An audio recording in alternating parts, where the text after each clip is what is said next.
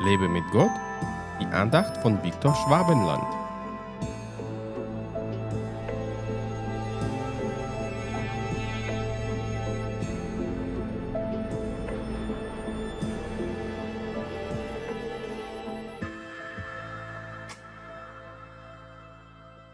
Im Schmelzofen des Elends habe ich dich geprüft.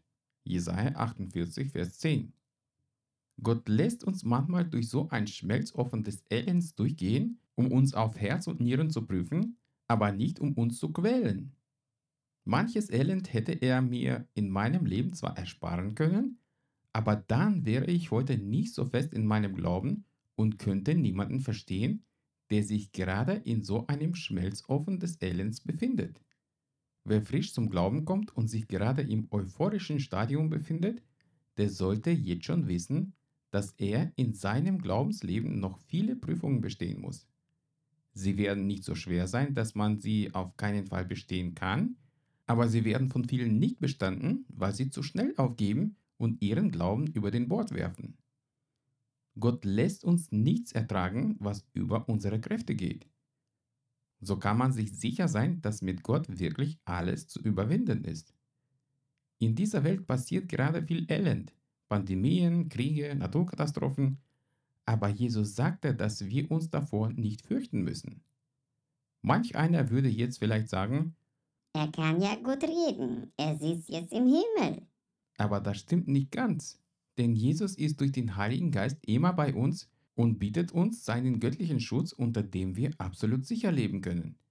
Auch im Schmelzofen ist er mit uns. So wie er mit Schadrach, Meschach und Abednego im Feuerofen war, als man sie verbrennen wollte. Sie wurden nicht verbrannt und nicht mal Geruch vom Rauch war an ihren Kleidern.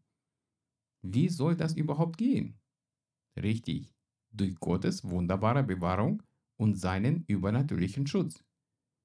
Wenn der Feind wieder so ein Schmelzofen des Elends anheizt, fürchte ich mich nicht, weil ich weiß, dass Jesus dieses Elend für mich bereits besiegt hat und mir nichts mehr schaden kann. Fürchte dich nicht, wenn du dich gerade im Schmelzofen des Elends befindest und alles scheinbar hoffnungslos ist, denn Jesus wird jede deiner Träne abwischen, dich beschützen und dich gestärkt aus dem Schmelzofen des Elends aussteigen lassen. Gott segne dich. Hat dich diese Andacht ermutigt? Wenn ja, dann teile sie bitte mit deinen Freunden und abonniere meinen Podcast und meinen Blog www.lebemitgott.de.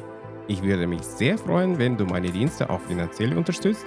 Weitere Infos dazu findest du unter www.viktorschwabenland.de-spende.